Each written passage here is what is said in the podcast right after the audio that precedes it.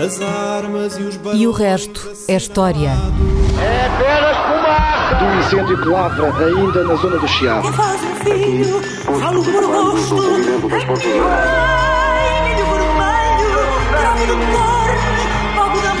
quer transformar este país numa ditadura. Não, não. Com João Miguel Tavares e Rui Ramos.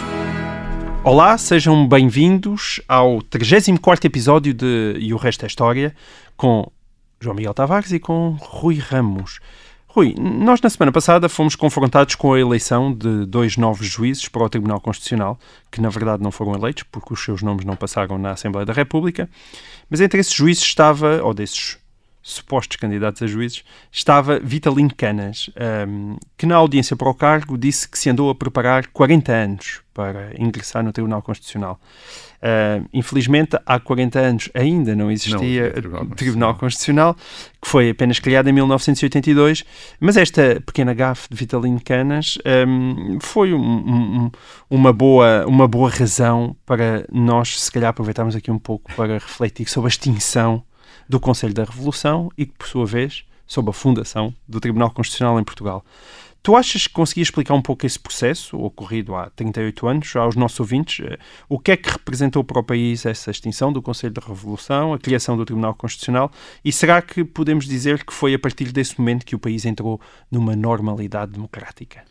Sim, o- o- a extinção do Conselho da Revolução e a criação do Tribunal Constitucional pela revisão constitucional de 1982, digamos, tem dois, dois sentidos históricos importantes. O primeiro tem a ver com a extinção propriamente dita do eh, Conselho da Revolução. É o fim da tutela militar que eh, tinha sido herdada da Revolução de 1974 e 75, eh, o chamado PREC, tinha deixado esse Conselho da Revolução, mesmo depois de, a partir do 25 de novembro de 1975 e em 1976, ter sido claro que o regime ia ser democrático e pluralista. Mesmo assim, a Constituição aprovada em eh, 1976 continuou, por um lado, a limitar a iniciativa dos cidadãos, uma vez que havia uma série de setores de atividade que estavam vedados à iniciativa privada, portanto, à iniciativa do- dos cidadãos. Ahm, impunha, a Constituição impunha o socialismo como Certo. objetivo para o regime, isto é, o regime estava eh, em vias de, de, eh, e a caminho do socialismo. Caminho Aliás, disso, essa expressão continua e atualmente continua no prol da Constituição. no- no- no- que foi mantido agora apenas por razões históricas, mas Certo. que na altura era vinculativo, digamos assim, e mantinham um órgão militar revolucionário, que era o Conselho da Revolução de 1975. Esse órgão militar revolucionário era presidido pelo Presidente da República e funcionava ah, como uma espécie de Tribunal Constitucional, uma vez que tinha uma comissão constitucional eh, anexa eh, que dava pareceres técnicos, mas quem votava eram os conselheiros da Revolução, que eram militares. Portanto, eh, havia conselheiros da Revolução por inerência, por, eh, porque eram chefes do Estado-Maior disto e daquilo, e havia outros que tinham que eram eleitos, quer dizer, que eram escolhidos, e geralmente eram pessoas do Movimento das Forças Armadas, do antigo Movimento das Forças Armadas. Isso não Ah, chega à democracia da Europa Não, Ocidental. Não, porque ainda entre 1976 e 1982 eh, continuava a não se admitir que Portugal viesse eh, a tornar-se um eh, a ter um regime como os outros regimes da Europa Ocidental. Isto é, considerava-se que iria ser específico, iria, queria ter uma certa especificidade. Havia, uh, uh, uh, mas para além do Conselho da Revolução, como, digamos, como face dessa tutela militar, isto é, basicamente o que se julgava, verdadeiramente, não era apenas para garantir a via para o socialismo, é que se julgava que a democracia em Portugal era demasiado frágil para dispensar as Forças Armadas e a presença das Forças Armadas na política. É uma espécie Ah, de tutela sobre É, e a tutela, portanto, era um guardião, as Forças Armadas, como eh, guardando o regime e ao mesmo tempo tutelando o regime, impedindo desvios. Além do Conselho da Revolução, querem- temos de incluir nessa tutela o próprio Presidente da República, Que era um militar. eh, que era um militar, um general, que tinha sido eleito em sufrágio universal, portanto, tinha sido eleito pelos cidadãos, mas além de ser um militar, tinha como parte das suas funções o ser também chefe do Estado-Maior-General das Forças Armadas. Isto é, ele era, não era apenas o comandante vago do Sim. Supremo, era, era mesmo o chefe do Estado-Maior-General das tínhamos Forças um Armadas. presidente que esfiava as Forças Armadas, que- que, presidia ao país e que presidia ao Conselho da Revolução. E de, e de cuja confiança dependia o governo. Isto é, o governo podia ser demitido pelo Presidente da República, independentemente de ter ou não ter maioria na Assembleia da República, por ter perdido a confiança Uhum. do Presidente. Além disso, em relação às Forças Armadas, era preciso salientar, as Forças Armadas não dependiam do Governo Civil, não dependiam do Ministro, do ministro da Defesa. Isto é, Uhum. só dependiam do Governo em termos do, do Orçamento de Estado. Quer dizer, mas estavam, desde 1974, que eram, tinham o, o- a chefia do Estado-Maior-General das Forças Armadas funcionava como um governo à parte, um governo das Certo. Forças Armadas. Portanto, esta era a situação que ainda não, se- existia em não se podia dizer que o 1982. Presidente da República fosse uma espécie de rainha de Inglaterra. não é? Não era de todo, o general Lianos até tem feito comentários sobre isso, ele diz que ele tinha todos os poderes e tantos poderes que, que era como se não tivesse poder nenhum. Isto, neste sentido, ah, o mínimo poder que ele exercesse ah, modificava imediatamente a situação, tudo. escangalhava tudo. Quer dizer, e, portanto havia, havia, essa, havia esse eh, receio. Aliás, entre 1976 e 79, uma grande parte da vida política passava só a olhar para o Presidente da República, a decifrar os discursos do Presidente da República, o que é que ele ia dizer, o que é que ele não ia dizer. O general Lianos falava pouco, falava só naquelas grandes ocasiões, e portanto, quando, quando fazia um discurso, aquilo era examinado à lupa para se perceber qual era a intenção. Porquê? Porque toda a gente estava à espera até de uma maior ainda presidencialização do regime. Falava-se então de bonapartismo para Certo. referir o, o- o Napoleão Bonaparte e o, enfim, um chefe militar, o poder num regime do chefe de um chefe militar. Bom, mas então, Agora- de certa maneira, não é bem o tema desta pergunta, mas estás a atribuir algum mérito aí ao, ao próprio General Ramalhiantes, que resistiu sempre, a bem do regime, a fazer um exercício muito um pleno do seu O general seu teve um poder. papel, digamos que heróico nesta época, uh, de não fazer nada, quer dizer, isto é, de, o, o simples facto do povo, ou, ou antes, fez muita coisa, obviamente, Uh, não, mas o resistir ao A uma intervenção. à interpretação maximalista do papel do Presidente, uh, sim, ele, ele fez e deu, portanto, criou margem para, por exemplo, acontecer o que aconteceu entre uh, 1981 e 82 durante o processo da revisão constitucional. Certo. O que é que nós temos? Temos um Sim, porque é regime... impressionante, porque, eh, ok, tu agora vais explicar esse processo, mas há um Presidente da República que abdica, não é? De uma forma praticamente voluntária, de parte significativa dos seus poderes. ou não, os não exerce, quer dizer, não, não Eu digo com a revisão constitucional. Com, ah, com a Ele não abdicou muito voluntariamente, ele ameaçou demitir-se, ele, não, ele não, não ficou muito agradado, mas depois conformou-se e, e a sua, digamos, e a sua aceitação eh, foi importante para manter os equilíbrios do regime. Se ele Hum. se tem demitido e tem voltado a candidatar-se para, eh, em- enfim, para contrariar a revisão constitucional, provavelmente teríamos tido uma crise política muito grave entre Ok. 1982 e 83. Mas a situação era um pouco esquizofrénica, porque ao mesmo tempo que tínhamos este, este regime a caminho do socialismo, com um Conselho da Revolução ah, militar ah, e com estas limitações todas à iniciativa dos cidadãos, tínhamos depois um país que era um país da NATO, ah, e um país que em 1977 tinha ah, pedido a sua adesão à Comunidade Económica Europeia, futura ah, União Europeia. Era uma contradição e a contradição resolveu-se a favor do modelo europeu ocidental, não apenas porque. de alguma maneira a pressão do envolvimento externo era muito grande, mas também pela mobilização dos políticos, quer de uh, Sá Carneiro, que à frente da Aliança Democrática entre 1979 e 1980 mobiliza o país para uma revisão constitucional, uh, quer depois Mário Soares, que nunca gostou muito dos militares, nunca teve uma grande, uma grande paixão por militares e que colaborou com o PSD e o CDS em 1982 uh, na revisão constitucional durante o governo de Pinto Balsemão. Mas essa desmilitarização, portanto, aconteceu com o fim do Conselho da Revolução, mas aconteceu também com a Lei da Defesa Nacional, de 1982, de, da autoria de Freitas do Amaral, que era então Ministro da Defesa, e, e que sujeitou finalmente as Forças Armadas ao Ministro da Defesa, portanto, ao Governo Civil. Certo. E depois, claro, em 1986, uh, Mário Soares a substituiu na eleição do- presidência do, primeiro Presidente uh, civil, não é? desde 1926, portanto, uh, em 60 anos, Uh, e, e, há uma desmilitarização, digamos, de, finalmente, ao fim de 12 anos de regime, do, do, regime. Exato, foi um momento Agora, historicamente portanto, importante é, que as pessoas muitas digamos, vezes podem não se recordar, exatamente. mas os, os, presidentes da República do Estado Novo também foram todos militares. Foram todos militares desde 1926, com certo. a implantação da ditadura militar, portanto, o primeiro presidente eleito, Carmona, o general Carmona, em 1928, até depois, até mais já depois, com a, em regime democrático, o general Yanes, eleito em 1976, e reeleito em 1980 até 1985. Hum. Este, portanto, este é um, um dos sentidos históricos da, da, extinção do Conselho da Revolução.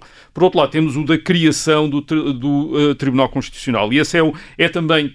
Também tem também tem uma dimensão histórica interessante, porque há muito tempo, isto é, desde o século XIX, desde o fim do século XIX, princípio do século XX, que, que havia em Portugal uh, quem aspirasse a ter uma instituição como uma justiça constitucional. Uma justiça constitucional, isto é, tribunais que avaliassem a constitucionalidade uhum. uh, de atos legislativos, quer do Parlamento, quer, da, uh, quer do, do Governo. No, século, no, fim do século XIX e no princípio do século XX, alguns políticos, em momentos de crise, às vezes apelavam para os tribunais e diziam aos tribunais para uh, invalidarem as leis decretadas pelo governo. Os tribunais recusaram os tribunais portugueses recusaram sempre fazer isso, precisamente invocando o facto de não haver uma tradição como nos países anglo-saxónicos, como nomeadamente nos Estados Unidos, de justiça constitucional, isto é, dos uhum. tribunais uh, uh, uh, avaliarem uh, a validade uh, de, de, atos, do, do, atos legislativos ou do Poder Executivo ou do Poder legisla, Legislativo. Portanto, não era uma tradição, digamos, não era uma, não era uma tradição funcionarem como uma espécie de contrapoderes legislativos. Havia uma separação e, portanto, absoluta é, entre o sistema político e o sistema judicial. havia uma grande relutância dos juízes em passarem, em, em, em, lhes parecer violar essa, essa separação de poderes. E, portanto, é no atual regime que aparece o, o Tribunal Constitucional Uh, e hoje há uma grande discussão também sobre o Tribunal Constitucional, sobre se é verdadeiramente uma justiça constitucional como a justiça americana, ou se está bastante partidarizado, isto é, com os juízes certo. a votarem e de acordo com os, apoio, com, com, os apoios que tiveram certo. nas suas eleições. E o caso colocou-se de forma muito premente na altura da Troika, Pronto, não é? E há, portanto, esse é um... verdadeiramente funciona, por vezes, em determinadas situações, como uma espécie de segunda Câmara do Parlamento, isto é, de revisão, uh, de revisão de leis. Mas isso é uma outra discussão, claro. Uhum. Muito bem. Olha, nós no último programa, um, tu mencionaste assim muito passagem a ida de, de Cândido de Oliveira, o mítico fundador do jornal A Bola, para o Tarrafal na década de 40, por estar ao serviço de uma rede secreta inglesa durante a Segunda Guerra Mundial. E como nós já não tínhamos muito tempo para desenvolver o tema, ele ficou prometido para hoje. Uh, Pode-nos contar uh, mais detalhes dessa prisão, Rui, e refletir um pouco sobre o percurso de Cândido Oliveira, que além de jogador, uh, treinador, jornalista desportivo, também teve recorrentes problemas com a PID. Aliás, ele escreveu um livro sobre o Tarrafal, chamado Tarrafal, o Pântano da Morte, que foi apenas editado em 1974, já ele tinha morrido há, há 16 anos, morreu ainda nos, na década de 50. Um, mas é uma figura muito interessante, não é? É uma figura extraordinariamente interessante e muito significativa do. Uh, da, da, sociedade e até da cultura portuguesa. Na primeira metade do século XX, ele é um.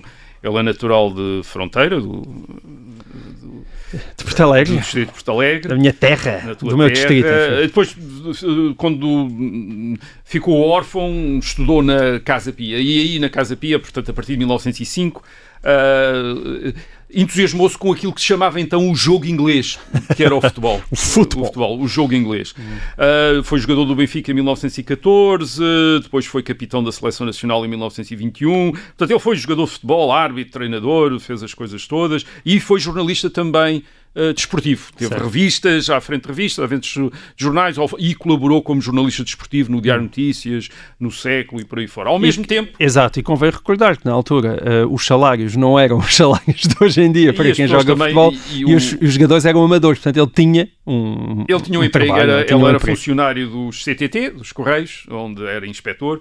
Uh, como é que aparece então a política no meio deste entusiasta, deste ativista do, do desporto? Aparece também creio que por via desportiva também.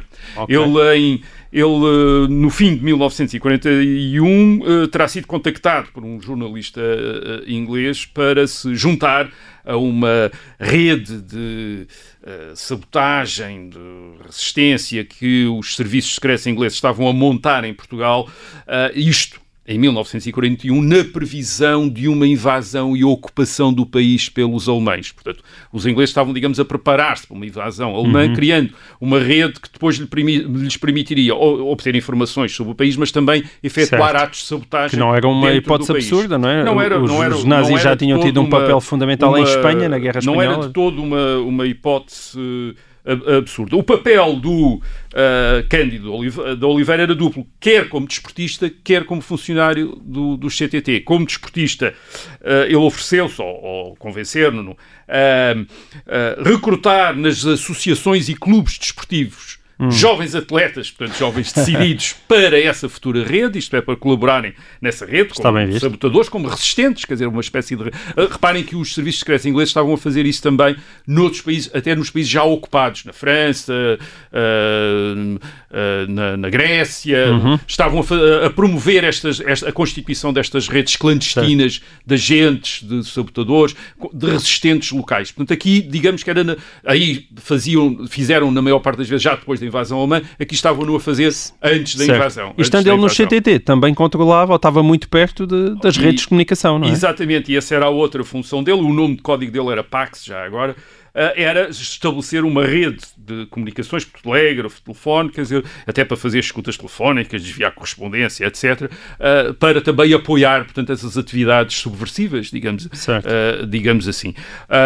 Uh, os serviços secretos ingleses uh, financiavam-lhe depois um jornal que ele tinha, que era o Sta Stadium, hum. um nome, também o nome, de, o nome um bocadinho, enfim, latinado, latinado mas uh, anglicizado também, uh, e, e, o próprio jornal aparentemente seria usado para passar mensagens codificadas. Portanto, os agentes leriam o jornal desportivo e veriam lá uh, em, em, código. Olha, está bem pensado. Os serviços secretos ingleses têm boa fama e não é, é por acaso. Ora bem, o que é que o objetivo, repito, era resistir a uma invasão e ocupação alemã quando esta ocorresse. os ingleses, portanto, contactaram o Cândido Oliveira, contactaram muita gente, ou usaram, por exemplo, muita gente da Companhia Petrolífera petrolífera Shell. Uhum. Uh, Nós funcionários, na semana é passada. É uma, uma, companhia britânica, portanto, eles recrutaram muitos funcionários aí para esta rede clandestina e depois contactaram muita gente, isto é, contactaram, terão contactado aparentemente maçons, portanto, antigos republicanos, mas também o Partido Comunista, elementos comunistas e até a Legião Portuguesa, isto é, hum. contactaram também legionários para colaborar, uma vez que certo. a Legião Portuguesa também fazia já era uma organização militarizada e, portanto, poderia servir como base também para uma futura resistência. O que é que aconteceu? Aconteceu que. Um, a PIT descobriu. A PIT descobriu e, e, e vamos lá ver. E isto era muito arriscado para um país que uh, tinha declarado a neutralidade em setembro de 1939. Uh, era arriscado para um país os alemães descobrirem que havia esta rede montada e poderem invocar até o facto desta rede estar montada para justificar a invasão. Isto é, a montagem desta rede, que era uma forma de um dia Sim. vir a resistir a uma invasão, podia se tornar um motivo da invasão. Certo. Da invasão. E, aliás, a notícia, em março, quando as prisões começaram, a notícia espalhou-se eh, logo pela Europa, a notícia de que havia uma rede clandestina britânica em, em Portugal espalhou-se e, portanto, podia ser usado pelos...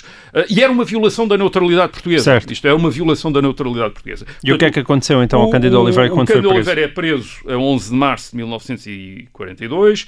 Eh, segundo ele próprio, uma mensagem que ele fez passar eh, para fora da prisão terá sido espancado, até lhe terão partido os dentes, portanto tratado com uh, muita violência pela PID, nesta, nesta, ainda não era a PID, era a PVD, a, Polícia de Vigilância, PVD, a Polícia de, de, Vigilância, a PID só, só a partir de 1945. Portanto, ele, ele acaba por prestar declarações, como os outros todos, eh, aliás, aquilo é tudo denunciado. A, rede é feita por amadores, isto não são profissionais, todas não é o 007. contactadas. Não é. Havia uns agentes ingleses, mas a maior parte eram, eram pessoas, eh, eram portugueses que contaram tudo, até alguns dizendo que nem sequer estavam a ver o mal que aquilo tinha, quer dizer, e houve até um colega do Cândido Oliveira que até diz que o Cândido Oliveira era apenas, uh, o único motivo que ele teria era motivo monetário, isto é, estava interessado no dinheiro dos ingleses. Isto também, atenção, antes de nós acharmos que ele era simplesmente mercenário, temos de pensar que isto também era uma maneira de, de digamos, de uh, atenuar a colaboração dele, perante a PIDE, atenuar a colaboração dele com os ingleses, porque uma coisa era uh, colaborar por motivos políticos, outra coisa era colaborar apenas por, por remuneração. A outro perigo que havia para o regime nesta montagem desta rede é que isto podia ser usado ocasionalmente para derrubar o regime, isto é, para, para alguma ação subversiva contra o próprio regime. E, O é- portanto, o é ele cu- depois é preso e É, deportado para o o- Tarrafal. Aqui o que é curioso é que, portanto, eles são presos, todos estes, o Cândido Oliveira e os outros colaboradores eh, portugueses desta rede, e Salazar protesta junto do embaixador britânico e depois aplicam medidas muito duras contra, este, contra estes indivíduos. Quer dizer, eles não há julgamento, eles dizem que não há julgamento até para evitar o escândalo, para não ter de denunciar um. um eh, um, eh, aliados, como os Certo. ingleses, não há julgamento, mas são-lhes aplicadas medidas administrativas e estas medidas administrativas são extremamente drásticas. Os ingleses ah, são expulsos e os portugueses são deportados para o campo de prisional do Tarrafal. Em 20 de junho de 1942, o Cândido Oliveira é enviado para o campo prisional, onde esteve 18 meses, 18 meses, regressou em janeiro de 1944 e depois ainda passou para o hospital e para outras prisões até ser libertado em maio. Esta Mas foi passagem- demitido do CTT também, não é? e foi demitido do CTT. Esta passagem era uma passagem eh, perigosa, isto é, o campo do Tarrafal nessa altura, sobretudo por falta de medicamentos contra as doenças eh, tropicais, era mesmo, morria, morreu, morreram mais de 30 pessoas eh, nessa altura por, por essa razão. Mas o Cândido Oliveira não terá estado internado no campo, mas num alojamento exterior e não esteve obrigado a trabalhos forçados. Ele conta depois a história nesse livro, que ficou inédito Certo. e que depois foi publicado em E foi depois de regressar do 1974. Tarrafal é que Esse funda é que é bola, é? curioso, esse é o lado curioso. Portanto, ele regressa do Tarrafal em janeiro de 44, um ano depois está a criar a bola e continua na sua atividade de eh, jornalista, de treinador, ainda vem a ser campeão nacional de- como treinador do Sporting em 1946, 1947 e até chegou depois, em 1950, a treinar o Flamengo no Brasil. Quer dizer, curiosamente, uma como coisa Jorge que aparentemente o Jorge Jesus não Treinador conhecia do numa das Sporting. últimas entrevistas que deu lá no Brasil, não sabia que tinha tido este, ante- este antecessor no, eh, no Brasil. Portanto, ele não, digamos, ele não, não foi limitado, nas, pelo menos nas suas atividades. Aparentemente terá, independentemente dos seus motivos em 1941 para se ter juntado à rede, à, à, à rede eh, inglesa, ele fica depois um inimigo, quer dizer, um crítico eh, veemente do, do- regime do regime. salazarista e, Muito por bem. exemplo, colabora, aparece ainda nas conspirações de, em conspirações contra o regime eh, depois de 1945, mas enfim, mas eh, é, é um percurso é um percurso bastante bastante interessante. Muito bem. Agradeço já agora. Ele foi treinador na época dos cinco violinos eh, e, portanto, não foi treinador qualquer. Nós regressamos já a seguir. Não temos violinos, mas vamos ter história da boa, como é habitual. Até já.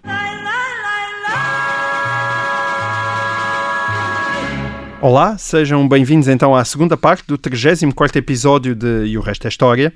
Iniciamos a habitual ronda das perguntas dos nossos ouvintes com uma questão, desta vez muito sofisticada, que o Francisco Montanha Rebelo nos deixou.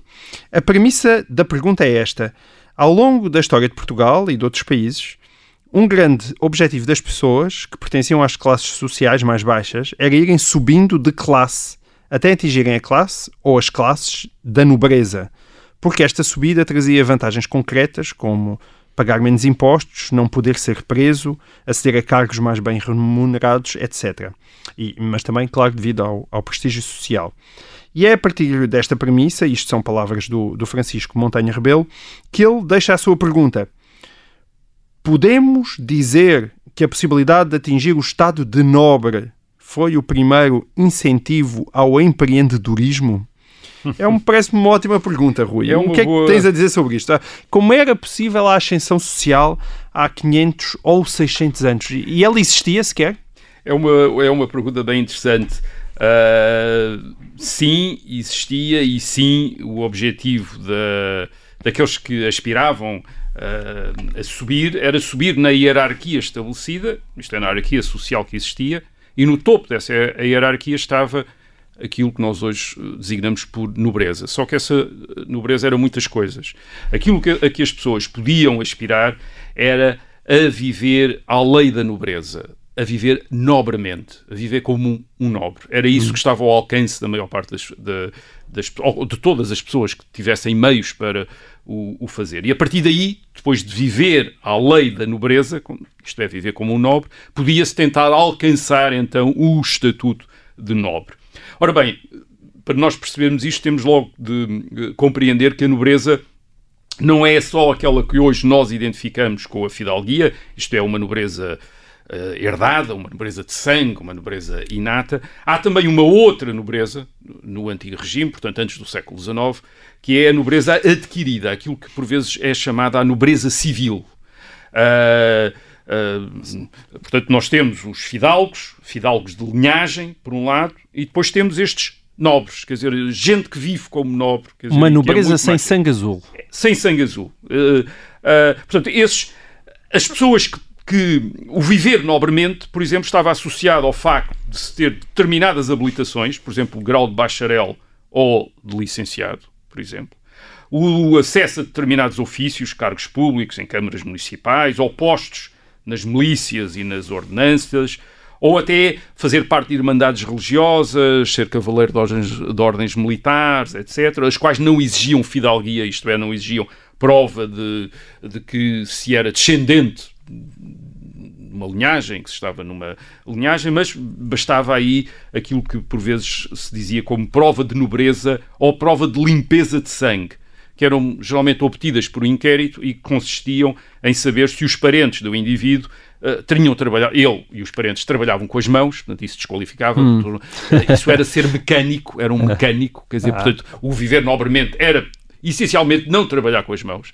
Portanto, isso é que era o, o ver nobre, nobremente, e nem ter antepassados mouros aos judeus, daí a limpeza de sangue. Agora, isto okay. era obtido por inquérito, isto é, uh, ia-se à povoação de onde ele era originário e perguntava-se às pessoas se tinham memória de. Bem, isto permitia todas as uh, invenções e todas as. E todas, uh, as uh, certo. emendas. Ainda Portanto, não existia questão de cidadão, não é? Eram nobres todos os licenciados e bacharéis, os oficiais do exército de primeira linha, das milícias de ordenanças, os, os negociantes de grosso trato, não os negociantes de miúdo, de, de, mercearia, mas os, os, grandes negociantes também era considerado que viviam à lei, da, à, à, lei da nobreza, os juízes e os vereadores de muitas vilas e cidades, etc. Isto é, todos aqueles que viviam nobremente. Quem estudou mais recentemente, quem estudou isto melhor foi o Nuno Monteiro, uh, do Instituto de Ciências Sociais, e ele calcula que no fim do século XVIII, no fim do século XVIII, cerca de 6%, 6% dos adultos masculinos em Portugal vivessem nobremente, isto é, estiver, fossem como uh, uh, nobres. Agora, acima deles havia depois outros graus. Havia, por exemplo, os fidalgos de linhagem, que eram sobretudo numerosos no norte do país, isto era, aqueles que descendiam de famílias uh, fidalgas, portanto, uma nobreza herdada, que tinham herdado a nobreza. Havia depois os fidalgos da Casa Real, isto é, aqueles que estavam matriculados, que eram centena e meia de famílias estavam matriculados na Casa Real, eram comentadores, detentores de cargos da corte, e depois, acima de todos, havia o, os grandes do reino. Chamavam-se mesmo assim? Grandes os do grandes reino, sim, do sim, reino. tinham grandeza. Grandes do reino, que geralmente eram, tinham títulos, duque, marquês, conde, etc. A ascensão social, portanto, fazia-se dentro desta hierarquia, Uh, e, Bem, mas não chegavas a grande do reino não, a subir hierarquicamente. Muito, quer dizer, uma pessoa podia se tornar uh, nobre, podia até conseguir depois. Portanto, como é que a pessoa se torna. Basicamente, o que não, é, não era difícil obter a nobilitação, o que era mais difícil era obter os meios para a nobilitação, isto é, os meios para os bens materiais, os meios de distinção social, isto é, as habilitações literárias, as casas, as roupas, os hábitos, isto é tudo aquilo Mas quando que tu, fala, desculpa, quando tu falas da nobilitação, estás a falar exatamente do quê? O que é nobilitação? Era ser reconhecido, era ser reconhecido precisamente como alguém que vivia nobremente. E Mas quando tu dizes pessoa, reconhecido é que é uma espécie de reconhecimento oficial? É um reconhecimento oficial que dava determinados privilégios. Que dava reconhecidos dava, pela exemplo, lei. Dava, sim, dava acesso a, a cargos e ofícios, a, a estas irmandades uh, religiosas e depois permitia ao indivíduo, com, a partir daí... E se cometesses crimes também eras tratado de maneira diferente. Exatamente. Uh, permite, claro, uh, tinha foro de... de isso para fidalgos, quer dizer, não necessariamente para toda, para toda esta gente. Uhum. mas... Uh, o, o, que este, este, viver nobremente era também implicava depois também comportar-se nobremente, isto é, evitar certas relações, por exemplo, evitar casamentos para baixo, quer dizer, isto é, uhum. é não se casar para baixo, tentar-se, aliás, casar acima em termos sociais, tentar concentrar os patrimónios num, num único herdeiro, através dos chamados morgadios, uh, uh, portanto havia todo um, havia todo depois uma, uma série de disposições que as pessoas podiam fazer para confirmarem esta lei da nobreza, mas depois podiam fazer mais, quer dizer, podiam fazer mais, podiam tentar obter uh, cartas de brasões de armas, usando, por exemplo, o facto de os apelidos em Portugal não serem exclusivos uh, de, de, classes sociais, isto hum. é, os portugueses partilham os, os, todos os apelidos uns dos outros, e portanto era muito fácil. A pessoa chamava-se Pereira, havia uma família fidalga que chamava-se Pereira, o, o indivíduo era, tinha-se enriquecido, tornado nobre, e, e, e fazia de conta que era descendente dessa família Pereira, e havia geralmente um genealogista que cozinhava lá uma coisa para entroncar o indivíduo nessa, nessa, uh, nessa, nessa família. família. Portanto, a dificuldade estava sobretudo em obter todos esses meios para se poder depois fazer a ascensão social, que era uma ascensão que se podia fazer, até mesmo até Fidalgo, Fidalgo da Casa Real, digamos assim, ainda se conseguia uh, grande, não, grande, os grandes, uh, a, a, grandeza estava mesmo reservada certo. às 50 famílias, até ao mesmo, quase ao fim do século XVIII está reservada a, a essas 50, são, são cerca de 50 famílias que correspondem mais ou menos aos uh, chefes militares da restauração, aqueles que estiveram com o Duque de Bragança em 1640 e, e portanto, comandaram os exércitos, hum. etc., e que se tornaram os grandes do reino, quer dizer, uma espécie de pares do reino, uh, de, grandes, de, de, grandes figuras. Portanto, a, a, grande questão era esse enriquecimento, quer dizer, e, e esse enriquecimento no século XVIII e no século XIX em Portugal na maior parte dos casos, era o resultado de imigração, especialmente para o Brasil. Quer dizer, esta era a primeira via de, de mobilidade seja, social. Portanto, era aí que se Podias enriquecer, é? que se podia enriquecer. Noutros casos era preciso ter uma certa sorte, ter um grande negócio, mas era, era duvidoso que alguém tivesse ter um negócio e já não o tivesse. Hum. Ou então ter a proteção de um parente, quer dizer, por exemplo, uh, podia ser uma família modesta, mas alguém tinha entrado, seguido a carreira eclesiástica, tinha chegado por mérito, porque na, na igreja as promoções também havia. A igreja era mais meritocrática. Era mais é? meritocrática, portanto, podia chegar por mérito a, uma, a um lugar importante na igreja e a partir daí começar a proteger os seus parentes e a, e a promovê-los, digamos, sobretudo no serviço, naquele que era também a outra via de, de quer dizer, a via de adquirir o estatuto de nobreza, que era o serviço do rei, o serviço da E aí da também o serviço militar, ou não? E o serviço militar... Porque o, ato de bravura, em Sim, curar, essas, em, uh, em batalha... Agora, uh, de facto, portanto, uh, a nobilitação era possível, a nobilitação era um, digamos, um, um objetivo, quer dizer, este objetivo, era possível, portanto, desde que se tivesse recursos, viver à lei da nobreza, isto é, viver nobremente, uhum. isso permitia ao indivíduo depois conseguir obter um reconhecimento uh, oficial, propondo-se como membro de irmandades, propondo-se como familiar do Santo Ofício.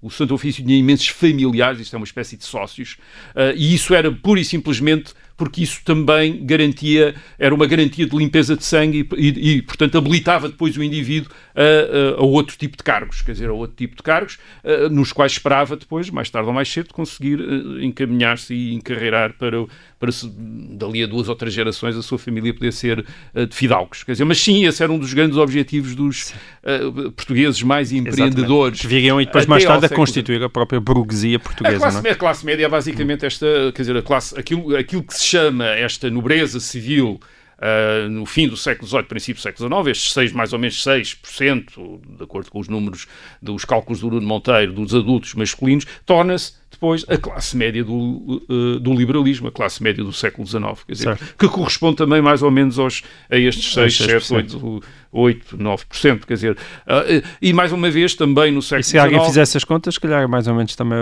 a dimensão da atual elite portuguesa. será um bocadinho, provavelmente hoje já é, uma, já é um pouco maior. Nós estamos a pensar, é, é, isto era um grupo que era muito fácil a pessoa, era, não era nada fácil obter os meios, mas a partir do momento em que se tinha os meios, era fácil uh, a distinção, isto é a maneira de vestir, a educação, numa sociedade em que a maior parte das pessoas trabalhavam com as mãos, uh, no campo, uh, e portanto tinham marcas desse trabalho, muito tisnados pelo sol, portanto eram completamente eram, eram via-se à distância imediatamente a diferença, Fisicamente analfabetos, e portanto era fácil a pessoa vestir-se imediato, aparecer como um nobre e ter imediatamente o, o aspecto de alguém nobre, se tivesse meios para isso. A dificuldade era, era, era ter esses meios, e repito, dentro do país não era fácil para quem não os tivesse a obter esses meios, era mais fácil obtê-los com um golpe de sorte e de trabalho uh, no, no Império. Muito bem. Uh, mais uma pergunta do ouvinte, desta vez de Bruno Pinto, que diz que depois de ter tido conhecimento do nosso programa, não houve outra coisa no carro, ia passear a cadela. Eu gostei muito do, do detalhe da cadela. Benditos podcasts, diz ele. E a cadela do Bruno deve estar cultíssima, mas a pergunta que ele deixa é sobre a sua família atrás dos montes. E, e diz assim: Parte da minha família transmontana começou a ser chamada de prime. E fazendo algumas perguntas, conta-se que há gerações atrás um, um, famoso general espanhol, barra catalão, andou fugido por Portugal e teria deixado algum filho por estas terras.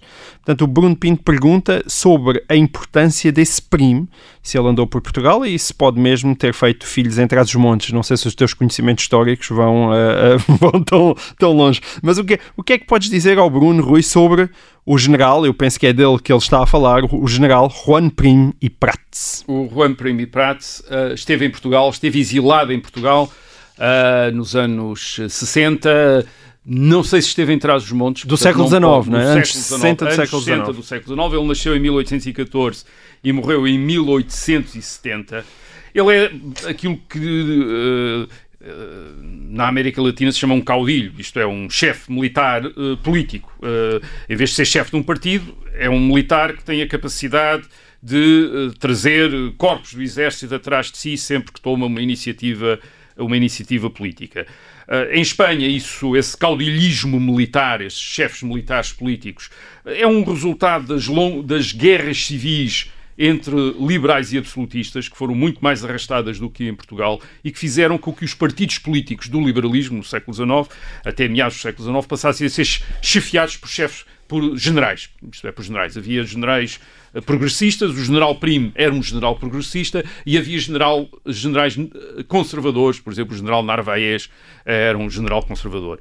Portanto, o, o Primo, o general Primo era um grande líder da esquerda progressista e opunha-se à direita liberal conservadora, identificada com a rainha Isabel II de Espanha.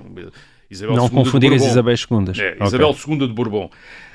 Um, e é por isso, aliás, que ele está uh, exilado em Portugal, portanto, tinha tentado um golpe, tinha falhado, veio para Portugal. Agora, em 1868, ele tem mais sorte, em setembro de 1868, hum. uh, um novo pronunciamento, um novo golpe, consegue derrubar o governo e provocar uh, o exílio de Isabel II. E, portanto, o trono em Espanha torna-se... Vago. Está, está vago. E aí hum. é que o primo, que é o homem forte desta nova situação política em Espanha entre 1868 e 1870, é daí que vem a sua importância. Isto é, ele nesse, nesse, nessa altura ele é uma espécie de kingmaker, fazedor de reis. E, o e aí hum. uh, a sua ligação a Portugal uh, volta a prevalecer, porque ele faz tudo e mais alguma coisa para ter um rei português. Ele a quer sério? que a Espanha tenha um rei português. Ele está convencido que os Braganças portugueses são grandes reis liberais e progressistas e, portanto, como chefe da esquerda espanhola, quer ter um rei português. Quer manter a monarquia em Espanha, mas quer um rei português. Uh, Portanto, uma inversão da situação do século do início do século XVII. É, exatamente. Ele, quer um, ele, ele queria um rei que se deixasse eleger por um Parlamento, porque o rei tem de ser eleito pelo, no Parlamento, é um rei que vai ser eleito. E, portanto, ele achava que o, o, um candidato português seria um candidato, um dos mais fortes. Ele pensa no rei, no rei de Portugal mesmo, no rei Dom Luís, uhum. que era uhum. então rei de Portugal, filho de Dona Maria II, rei de Portugal. Uh, as negociações, há negociações mesmo, quer dizer, há de tal maneira que isso começa a ser usado em Portugal contra o rei Dom Luís, dizer que ele se vai tornar rei de Espanha, etc. o que obriga o, o Dom Luís a, a, a, fazer uma declaração, uma famosa declaração à imprensa, à imprensa, em que diz que nasci português e português quer morrer e, portanto, não vai ser, uh, para toda a gente estar descansada, que ele não se vai tornar uh, rei de Espanha. O primo. Mas nem assim o primo desiste? Não desiste, o primo não desiste, o primo não desiste e passa do, do, do filho para o pai. Então, se não é o Dom Luís, vai ao rei Dom Fernando II, que é o pai do Dom Luís, marido, marido da Rainha Dona Maria, Maria II. Sim. Portanto, era o rei consorte digamos Exato. assim. Dom Fernando II, o Dom Fernando II de Saxe-Coburgo-Gotha, portanto o alemão, mas nessa altura já a viver há muitos anos em Portugal, e ele tenta tudo para levar o Dom Fernando II, inclusive até a aceitar a, a relação que o Dom Fernando II tem com uma cantora de uma atriz, uma cantora de ópera, quer dizer, e portanto não, não havia problemas ela tornar-se também rainha, rainha, de, uh, rainha de, de, Espanha. Os reis portugueses não estão nada convencidos, quer dizer, nem o Dom Fernando II, quer dizer, que apesar de negociar, etc., uh, não, não, também não avança muito. E isso tem consequências graves, quer dizer, o ele não conseguir um rei português tem consequências muito graves. Tem duas consequências graves. Tem uma guerra na Europa, Uhum. Uma guerra na Europa e, uma, e a República em Espanha. Quer dizer, e a República em Espanha. Porquê? Porquê? Porque em vez do Dom Luís, eles são obrigados a procurar outro candidato para o trono e, curiosamente, vão se fixar também num candidato que tem uma relação com Portugal. Uh, um desse, o candidato é Leopoldo de Hohenzollern, um príncipe prussiano, Hum. que está casado com a infanta Dona Antónia de Portugal, irmã de Dom Luís. Portanto, era- haveria sempre uma rainha portuguesa. Uh, Neste caso, haveria uma rainha portuguesa. E, uh, e o que acontece é que a ideia de um prussiano e da família Hohenzollern, isto é, da família dos reis da, dos reis da Prússia, como rei de Espanha, não agrada nada à França. À França que então é, gu- é, eh, eh, está no, no Segundo Império, portanto o, o seu chefe de Estado é o Napoleão III, eh, veta essa candidatura. Portanto é um pouco uma guerra de sucessão de Espanha que Certo. falámos há, um- há uns programas atrás. Quer dizer, neste Certo. caso aqui, mais uma guerra de sucessão de Espanha, só que esta guerra de sucessão de Espanha não vai acontecer em Espanha, vai acontecer entre a França e a Alemanha, uma vez que a disputa, por causa, a disputa diplomática por causa da, su- da sucessão em Espanha uh, vai levar à guerra de 1870.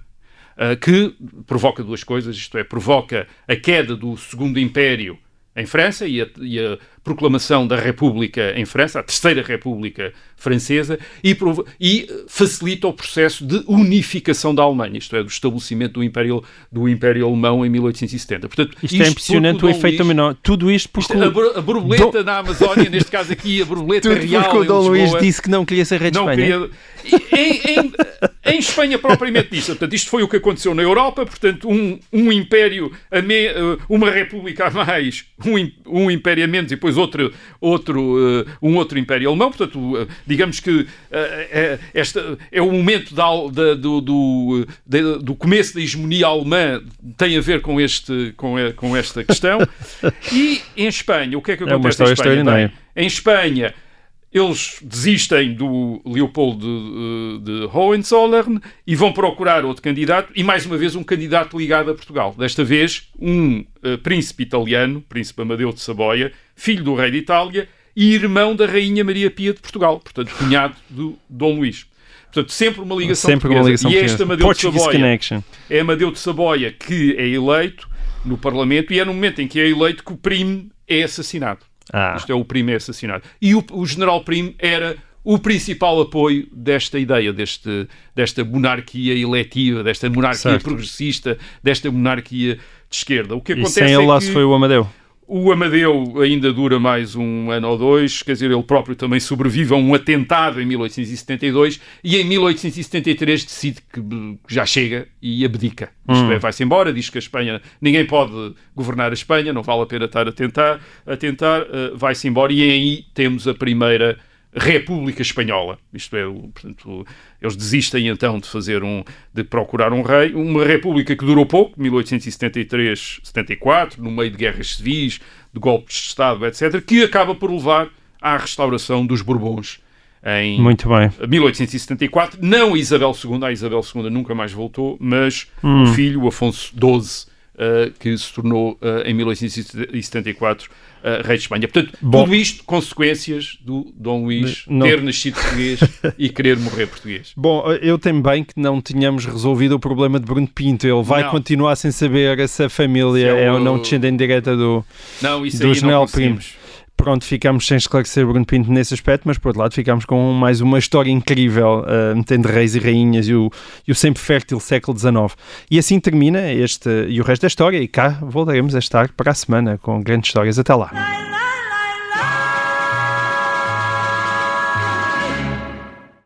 Obrigada por ter ouvido este podcast. Se gostou, pode subscrevê-lo, pode partilhá-lo e também pode ouvir a Rádio Observador online em 98.7 em Lisboa e em 98.4 no Porto.